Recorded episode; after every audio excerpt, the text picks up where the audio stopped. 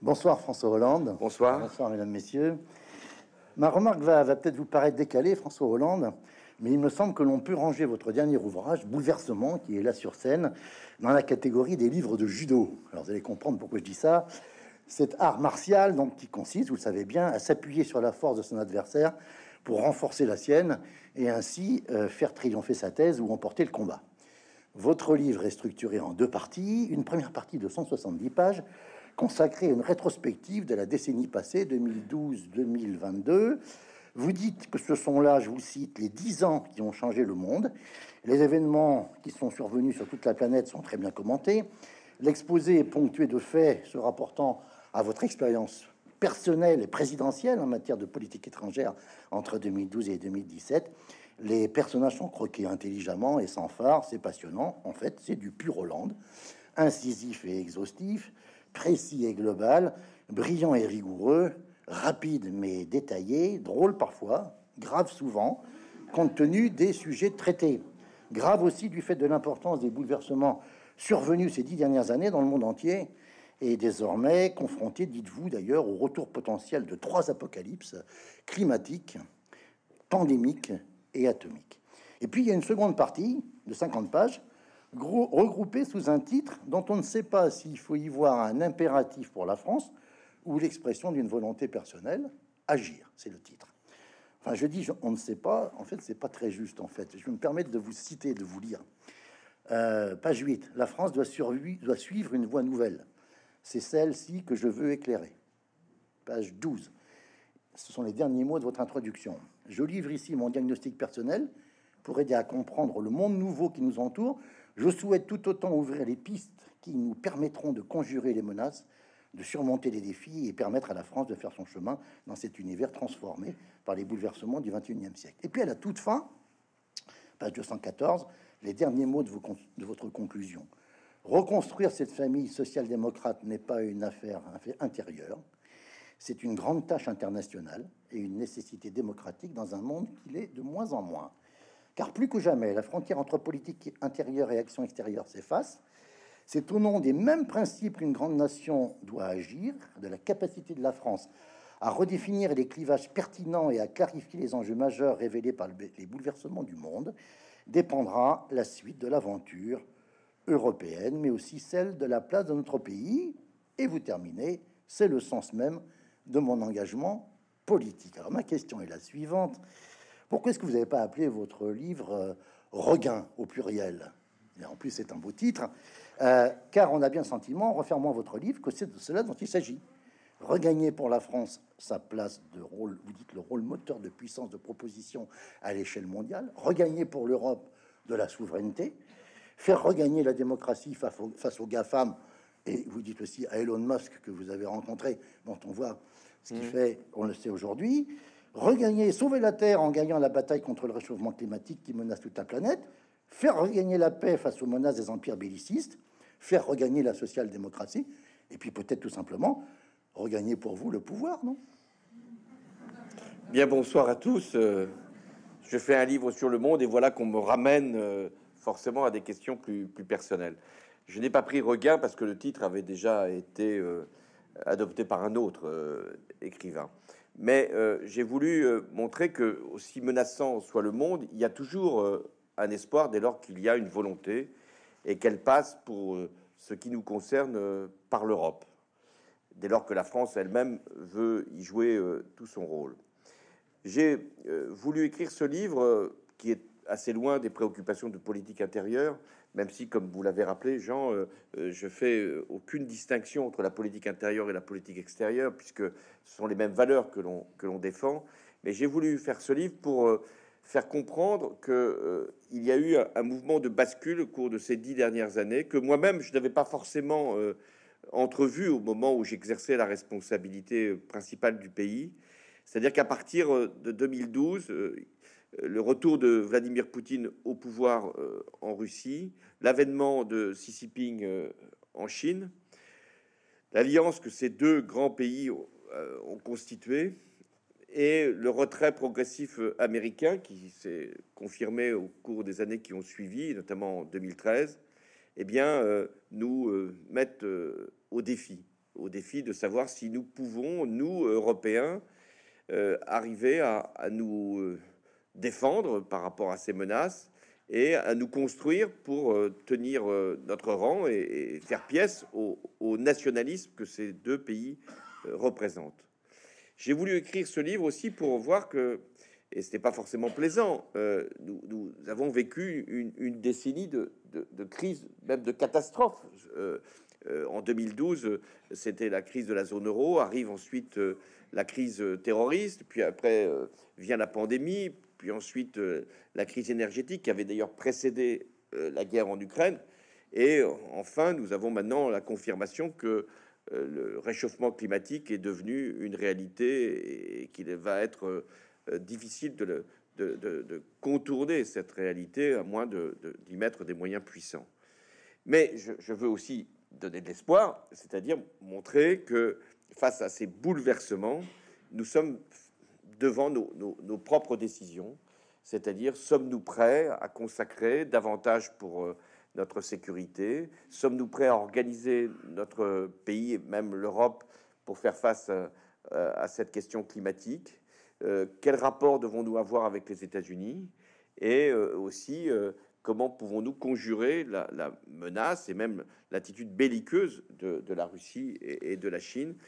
Et donc, nous, devons, les citoyens, se réengager pour défendre la démocratie et, les responsables politiques arriver à, faire un saut dans une intégration européenne plus poussée, même si elle ne se fera pas à 27, elle se fera nécessairement à quelques pays, notamment pour euh, la question de la défense. Mais vous voyez, au moment où je parle, et l'actualité vient s'inviter, je parle de l'actualité euh, européenne, où euh, il y a des différences qui se font jour entre l'Allemagne et, la France, des intérêts qui peuvent être divergents. Avec le voyage du chancelier. Le voyage du chancelier en, en, Chine, parce que pour l'Allemagne, ce qui s'est produit ces, ces, dernières années, ces derniers mois surtout, c'est aussi un basculement l'Allemagne vivait avec un gaz russe et avec un commerce extérieur tourné vers la Chine.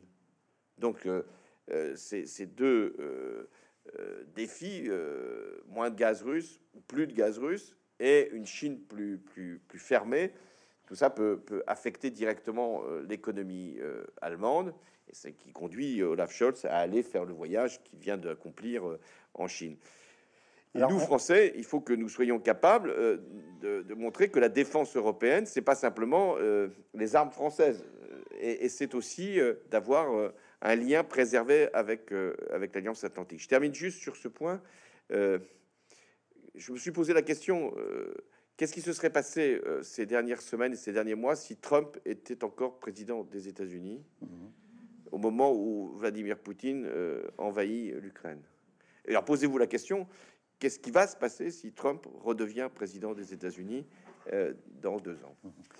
On va euh, passer un petit peu de temps sur, Poutine, même si évidemment le, temps est limité, parce que votre livre euh, s'ouvre sur une scène qui est déjà tout à fait particulière. Ça se passe le 1er juin 2012. Vous êtes dans le fauteuil du général de Gaulle et de François Mitterrand simplement depuis 15 jours, et vous êtes en tête à tête avec Poutine. Il c'est lui, dites-vous, qui a souhaité vous rencontrer en tête à tête. Alors vous avez simplement dans ces cas-là que vos interprètes personnels respectifs vous discutez, et puis à un moment, il vous demande une feuille de papier, et puis il se met à dessiner une carte de l'Europe, et puis il fait des ronds, ce sont les emplacements des missiles, puis après il fait des traits.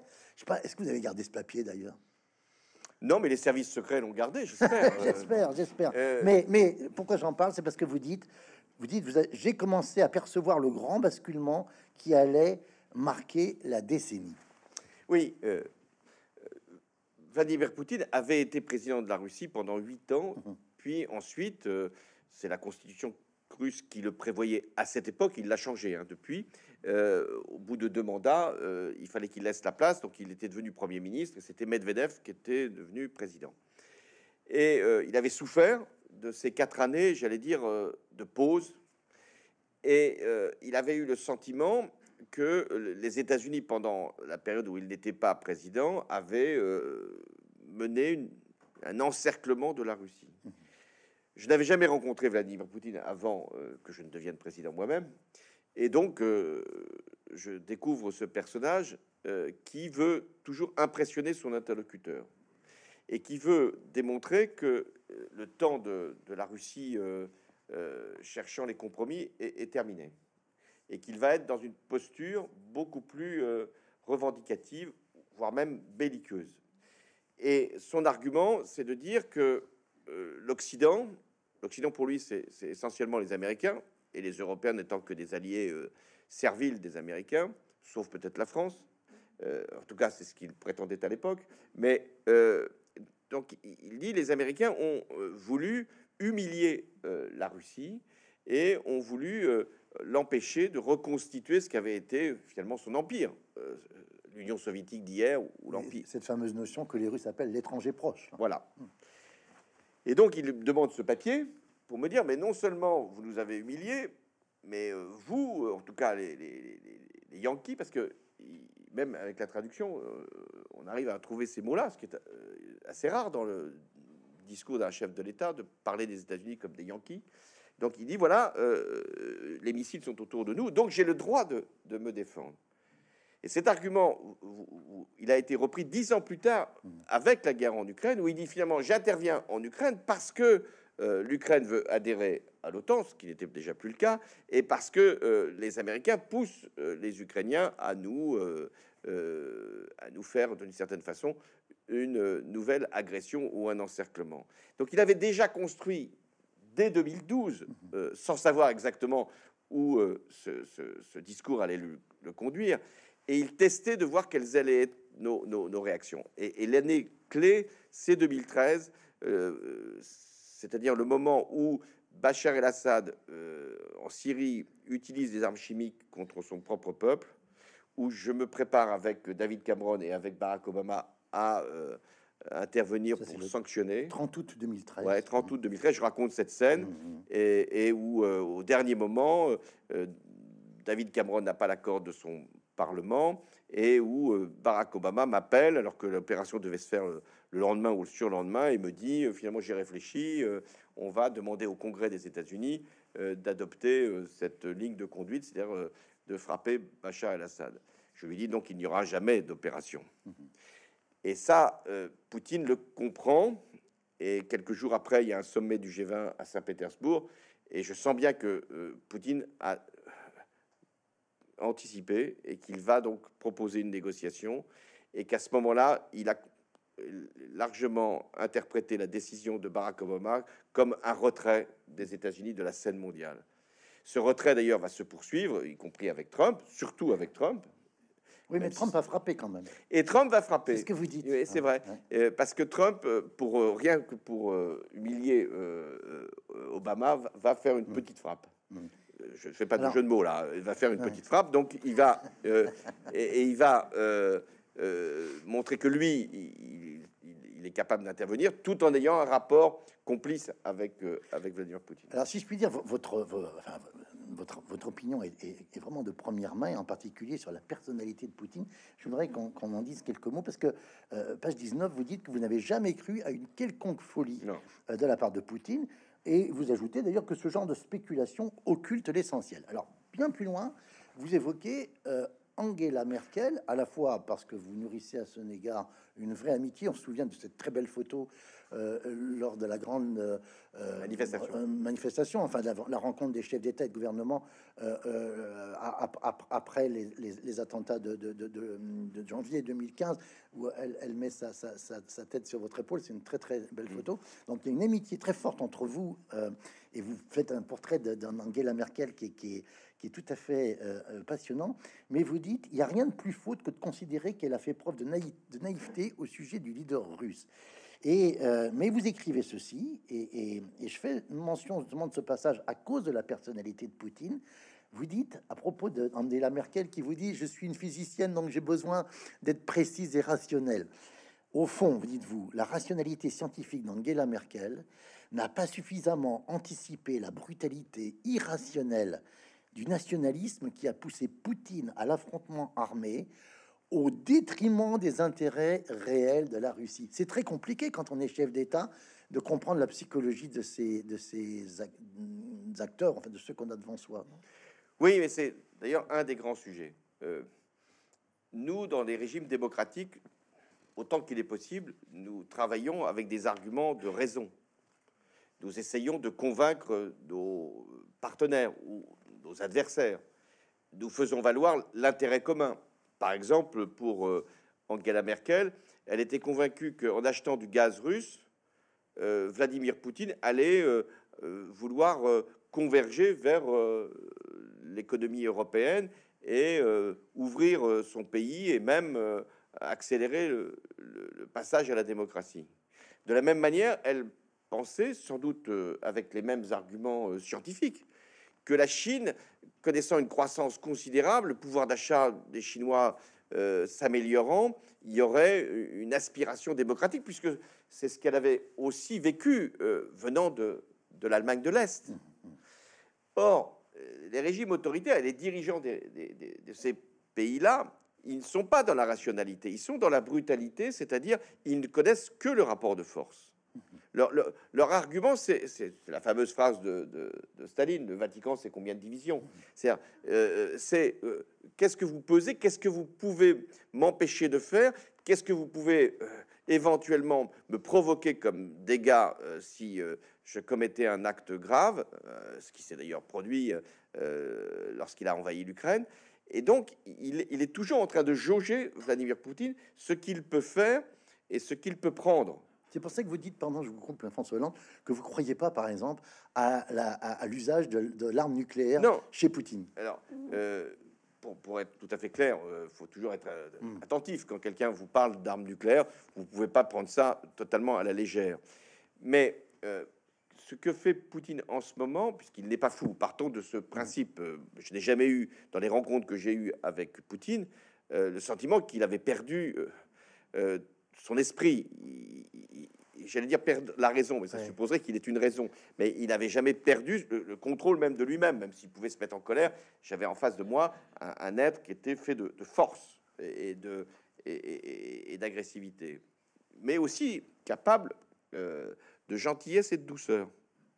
Euh, Merkel me l'avait expliqué parce que elle, avait connu elle en Allemagne de l'Est ce qu'était euh, le KGB elle m'avait dit, mais le KGB, c'est très simple. Ils sont beaucoup plus dangereux quand ils sont doux. Quand ils viennent vous voir euh, et vous dire alors comment ça va, chère Angela, comment se passe la vie. Ils, se parlaient allemand ou russe Ils se parlaient allemand et russe. D'accord. Donc ils avaient cette relation. Mais euh, donc vous, vous, racontez dans un précédent ouvrage, je crois, que pour l'intimider, il met ses chiens parce qu'elle aime pas les chiens. chiens. Ouais, Parce qu'elle avait peur des chiens. Mmh. Mais euh, donc ils se connaissaient bien et elle avait donc euh, en face d'elle un, individu, donc euh, Poutine, qui était toujours dans le rapport de force, mais elle pensait que les arguments rationnels, scientifiques, économiques pouvaient l'emporter. Et, donc, par rapport au nucléaire, puisque la, question est posée, vous voyez, qu'est-ce qu'est en train de faire Vladimir Poutine en ce moment, où il a commis non seulement la faute irréparable d'intervenir en Ukraine, mais il a sous-estimé ce qu'allait être la résistance ukrainienne et surestimé ce qu'était son armée. Il a sous-estimé ce qu'allait être la réaction européenne, plutôt unie, et les moyens que les États-Unis allaient euh, accorder à l'Ukraine pour se défendre. Donc, quelle est maintenant sa stratégie? Sa stratégie, c'est toujours la même, c'est d'impressionner. Donc, euh, l'hiver arrive euh, en Russie et en Ukraine, et même s'il y a le réchauffement climatique, l'hiver reste rigoureux là-bas. Donc, qu'est-ce qu'il fait? Il détruit toutes les centrales électriques autant qu'il est possible d'en détruire en Ukraine pour que le peuple ukrainien ait froid. Et pour nous, euh, il nous fait euh, agiter une menace nucléaire, soit sur la centrale Zaporizhia, au sud de l'Ukraine, en disant, vous voyez, il y a des bombardements et euh, on ne sait pas ce qui peut se produire, soit en disant qu'il a visité les installations nucléaires. C'est ce qu'il a fait récemment. Quand vous voyez un président qui visite les installations nucléaires, vous pouvez dire il va les, utiliser. Non, il fait ça pour nous impressionner. Et, ça, fonctionne. Bon. Quel est son calcul? Son calcul est que nous aussi, les, prix de l'énergie étant très élevés, l'inflation étant euh, destructrice de pouvoir d'achat, eh bien, à un moment, euh, nous, allons nous lasser de, dire bah, négocions le plus vite possible entre Ukrainiens et, Russes et terminons-en une bonne fois. Et tant pis si l'Ukraine perd une partie de son territoire. C'est ça son, son, calcul. Et il a le temps. Grande différence entre les régimes autoritaires et les régimes démocratiques. Les régimes autoritaires n'ont pas d'élection, enfin d'élection euh, vraie. et, et ont tout le temps, croit-il, pour diriger. Donc lui, il sait que le président des États-Unis, il a des élections, là, dans quelques jours pour le Congrès, dans deux ans pour la présidence. Donc il, a le temps pour lui, croit-il avoir le temps pour lui. Et il a besoin, pendant ce temps-là, d'avoir le soutien de la Chine qui lui est largement accordé. Voilà ce à quoi nous, faisons face. Est-ce que nous sommes suffisamment résistants nous-mêmes, euh, c'est-à-dire conscients que si Poutine gagnait une partie du territoire ukrainien, eh bien, ce serait un précédent, c'est-à-dire que le rapport de force aurait euh, emporté une partie de la partie, euh, et à ce moment-là, la Chine pourrait avoir la même idée sur Taïwan, euh, l'Iran sur ses voisins, la Turquie euh, sur une partie de la Syrie ou ailleurs. Donc c'est ça qui se, joue. La grande différence entre les régimes autoritaires et les régimes démocratiques. Ce qui se joue, c'est la démocratie. Ça m'amène à une question euh, directe, parce que vous évoquez la question de l'indépendance nationale de la France. Et là encore, je, je vais vous lire, euh, François Hollande. Vous dites L'indépendance nationale ne nous oblige pas à parler à tout le monde pour n'être fâché avec personne. Elle n'implique pas l'équidistance ou l'indifférence. Elle consiste à savoir, en fonction des intérêts de la France, ce que l'on veut et surtout ce que l'on ne veut pas. Alors, vous me permettrez de poser la question le, le en même temps serait-il dangereux aussi en matière de politique étrangère? Oui, on peut pas tout à la fois. À un moment, il faut choisir euh, son allié. Notre allié, ce sont les États-Unis dans le cadre de l'OTAN avec l'incertitude. Est-ce que cet allié-là va être toujours présent et dans les mêmes conditions pour les années qui viennent? Et nos alliés, nos partenaires, nos amis même, ce sont les, Européens. Mais le problème, c'est que les Européens eux-mêmes sont, sont, divisés. Euh, les Polonais sont très liés aux États-Unis, euh, les Hongrois regardent vers la Russie, euh, l'extrême droite euh, aujourd'hui progresse en Europe. Or, l'extrême droite est une alliée de, de, Vladimir Poutine. En Italie, c'est un peu plus compliqué. C'est plus compliqué, mmh. mais il a mis en tout cas des pions mmh. dans, dans, le jeu. Et Berlusconi a oui. commencé à parler. Euh, et il avait maintenu des relations avec certains dirigeants européens. Donc il, y a ce, jeu. Est-ce que nous allons nous, laisser entraîner euh, ou est-ce que nous allons tenir bon sur l'unité européenne? Et à cet égard, je pense que dans l'Europe à 27, ça ne sera pas possible de faire une défense européenne. Il faudra la faire à quelques pays. Problème, c'est le problème d'aujourd'hui, est-ce que les Allemands sont prêts à être moins dépendants des États-Unis? Et nous, est-ce que nous acceptons quand même que euh, notre industrie d'armement ne soit pas la seule qui soit sollicitée pour euh, des commandes militaires? Ou que l'industrie d'armement, la BITD française, fasse un peu rentrer dans le copique, si je puis dire, un peu les Allemands, parce que c'est aussi ça un des problèmes. Et comme je suis à Bordeaux, pas loin de Mérignac, euh, et que Dassault est également présent, c'est vrai qu'il y a des enjeux industriels ouais, qui, qui, sont réels. Et, c'est là qu'il faut accepter le partage mmh. et accepter ce qui est très difficile dans un moment où nous avons d'autres contraintes économiques de, de, de, dépenser davantage pour notre propre défense. Enfin, les Allemands vont dépenser davantage pour Alors, la On reviendra sur l'Europe pour terminer, parce que là, c'est là que vous évoquez la nécessité de, de, faire un saut fédéral et aussi d'une Europe à cercle concentrique. Mais un mot quand même, parce que c'est vraiment d'actualité, sur la COP 21 dont vous parlez, puisque là, on est en 2015. Hein, on est, vous parlez de la grande victoire du 12 décembre 2015, la COP 21 à Paris, puisque la COP 27 commence à charmer le cher euh, lundi. Hein. Euh, on en parlait tout à l'heure. Belle interview dans le monde de, de, de, du secrétaire général de l'ONU, euh, Monsieur Monsieur Gutiérrez.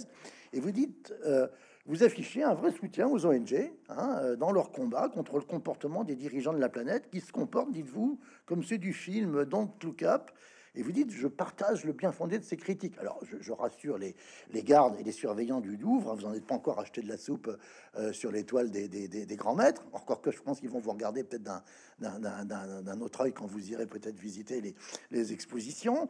Euh, mais vous dites, euh, plus sérieusement, la lutte sera commune ou elle sera perdue. Il ne s'agit ni de morale, ni de philosophie, mais de bon sens.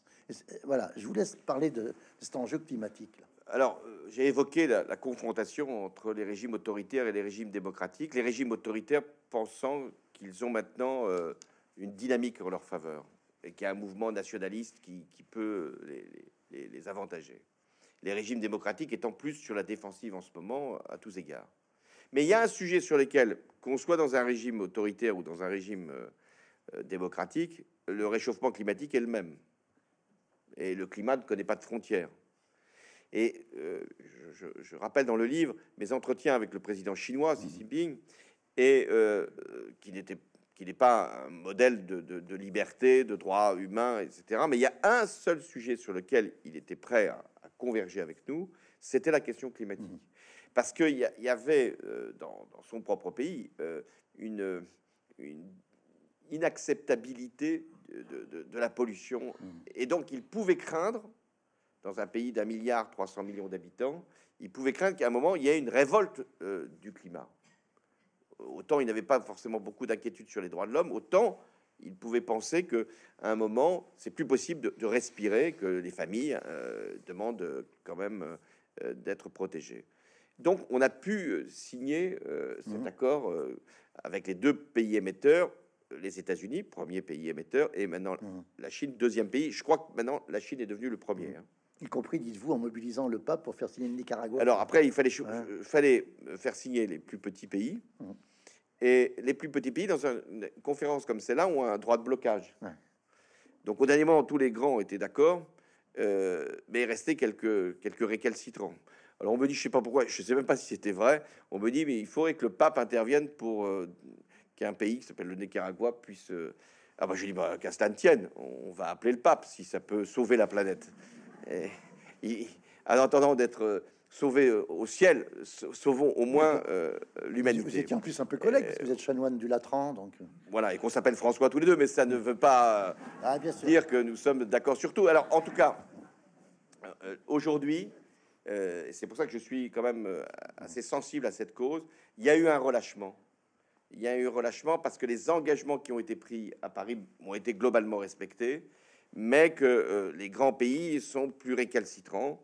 Euh, la Chine, euh, les États-Unis, on va voir, mais comme il y a la guerre en Ukraine, on est obligé d'acheter du gaz aux États-Unis. Ce gaz est, un gaz de schiste euh, produit par de la fracturation hydraulique.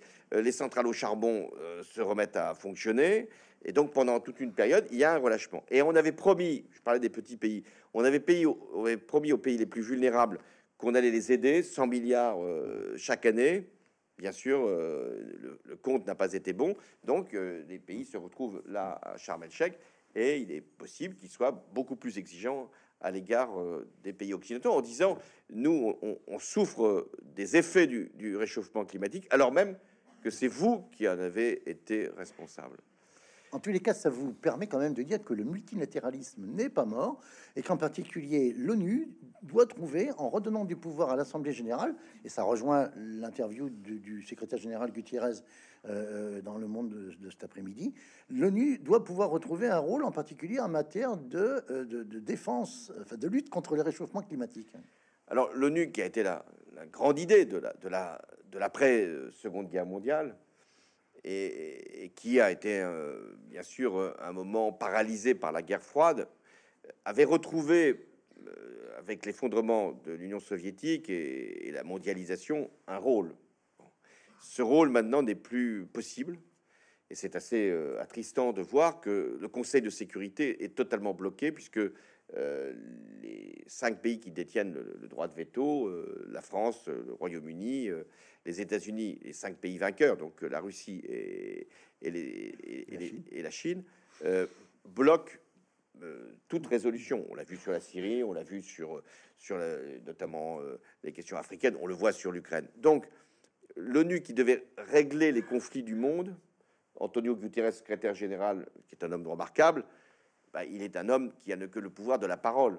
Il déplore, il fait des communiqués, il dit voilà, ça serait mieux qu'il y ait la paix ça n'empêche pas les bombardements, euh, hélas, euh, en, Ukraine.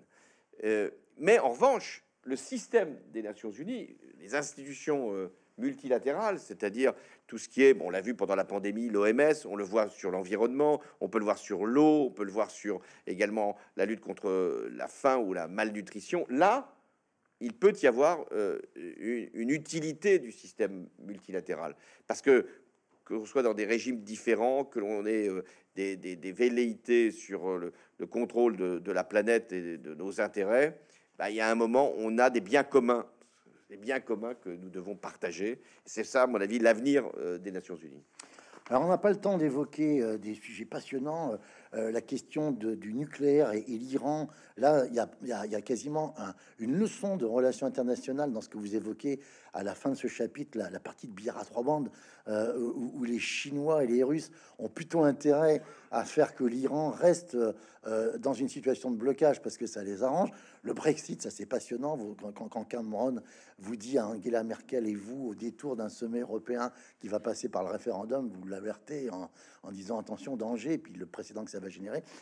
Euh, je voudrais qu'on parle de, l'Europe.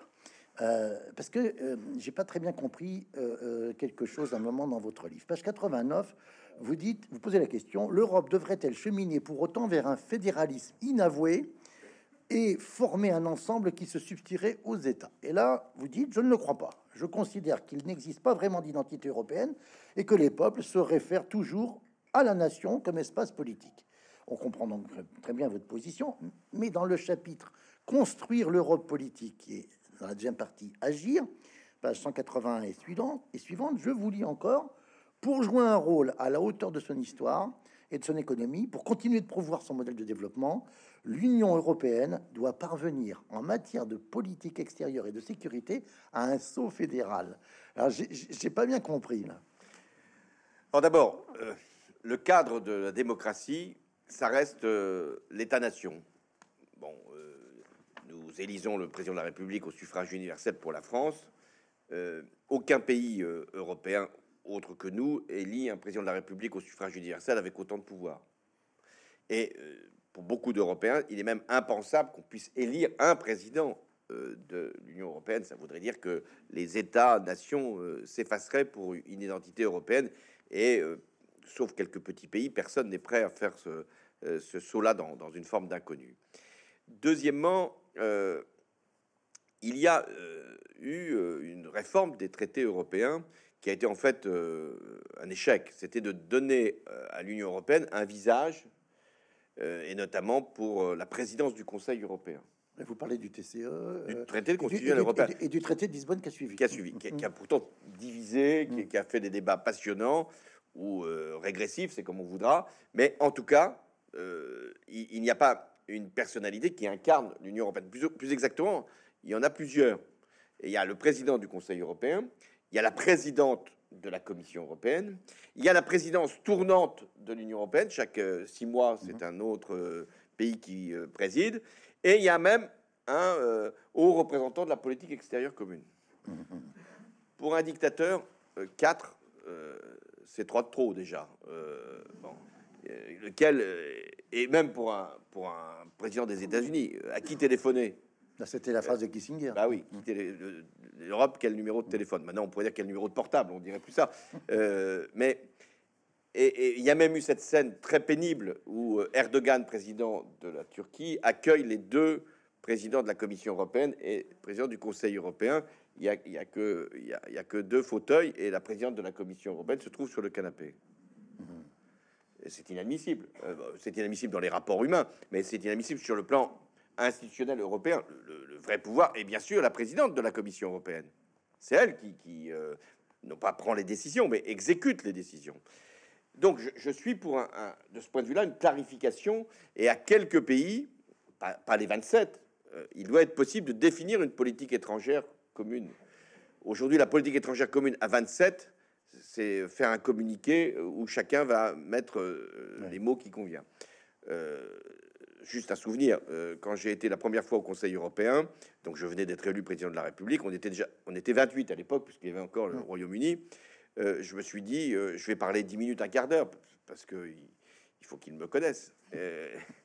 et je pensais que je serais le seul à parler. Eh bien non, les, les 27 autres ont parlé. Et donc vers 2 heures du matin, je me suis dit, mais alors comment on va conclure?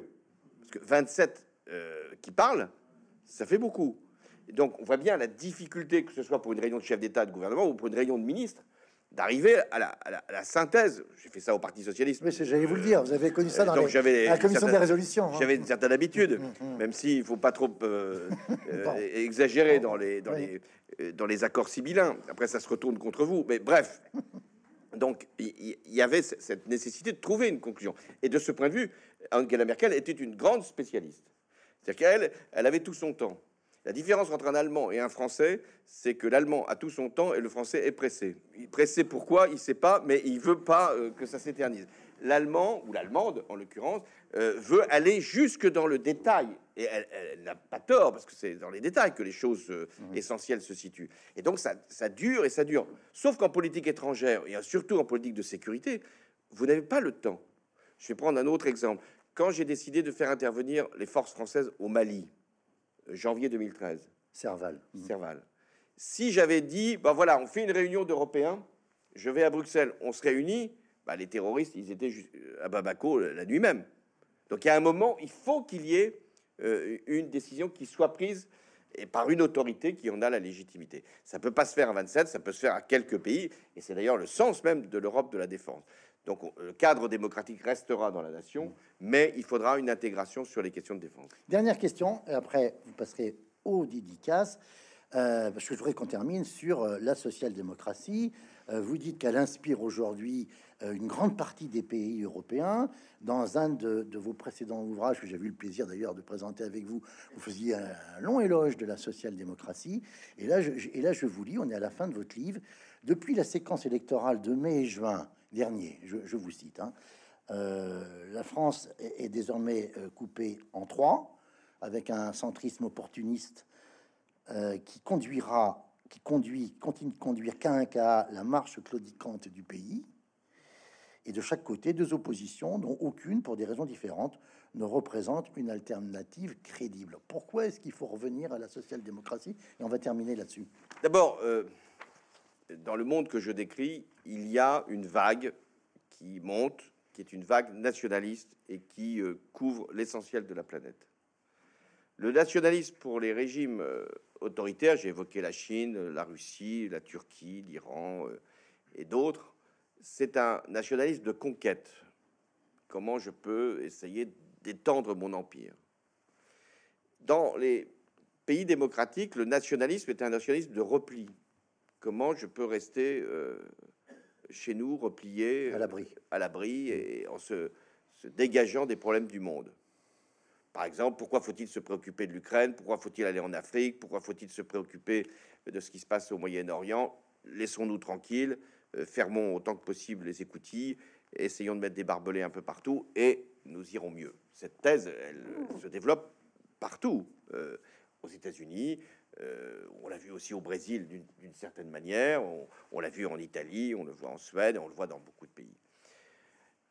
or, euh, nous savons bien que, cette stratégie de repli euh, n'est pas euh, possible dans toutes les crises que j'ai décrites, que ce soit la crise de la zone euro, ou la crise terroriste, ou la crise climatique, ou la crise de la pandémie, bah forcément, on est liés les uns les autres. Quand il y a un virus qui se passe en Chine, il finit par arriver là. Il y a que certains qui pensaient qu'il s'arrêterait en Italie. On ne sait pas pourquoi il se serait arrêté en Italie, mais enfin, il est allé jusque-là. Euh, pareil pour quand il y a une catastrophe nucléaire, ça vient euh, jusqu'à nous, bien sûr. Euh, de la même façon, quand il y a au Moyen-Orient un pays qui est dévasté, eh bien, il y a un terroriste qui surgit et puis il y a des millions de, réfugiés qui, arrivent. Donc tout, tout ce qui se passe à un moment dans le monde nous arrive. Donc il faut traiter les problèmes du monde. Et puis ici, dans nos pays, d'autant que maintenant la crise climatique s'intensifie, il faut être capable, et on le vit en ce moment, de changer notre modèle de production. Il va, falloir que les industries qui utilisent beaucoup d'énergie, ben, d'une certaine façon, euh, se transforment. D'autres industries vont, surgir, notamment celles qui sont sur euh, l'économie circulaire, le renouvelable et, d'autres technologies. Et puis, il va falloir assurer une transition sociale parce que euh, y a un coût supplémentaire lié au réchauffement climatique et le prix de l'énergie, même si la guerre en Ukraine s'arrêtait, euh, le prix de l'énergie va rester élevé.